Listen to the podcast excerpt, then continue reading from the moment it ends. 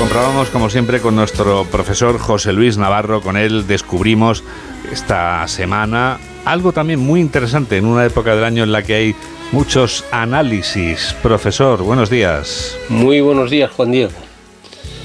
Con el final del curso y antes del comienzo de las vacaciones, les gusta a los médicos que vayamos a sus consultas, al menos los de mi edad, para darnos pautas de cara al ansiado veraneo. Y obviamente nunca falta un análisis completo. Y lo mismo se hace en colegios o institutos. Veamos qué se puede mejorar o qué conviene cambiar. Analicemos el curso que terminó la semana anterior. Análisis, otra palabra griega que nos encontramos en todas las parcelas de la vida.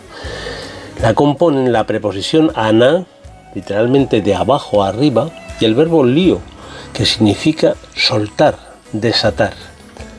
Análisis literalmente sería soltar tirando hacia arriba. Más o menos lo que hacemos cuando nos quitamos los zapatos, por ejemplo. El nudo se desata y cada cordón va por su cuenta.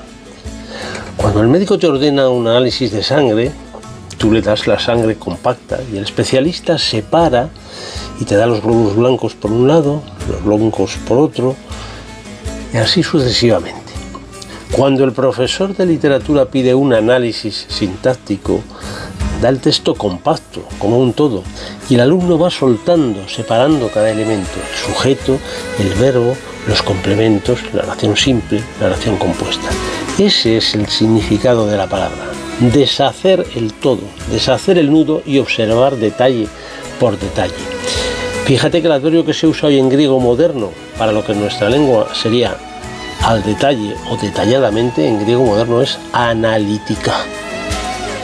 Así pues, habrá que estar atentos a lo largo de estos días que van a ser propicios para los analistas políticos.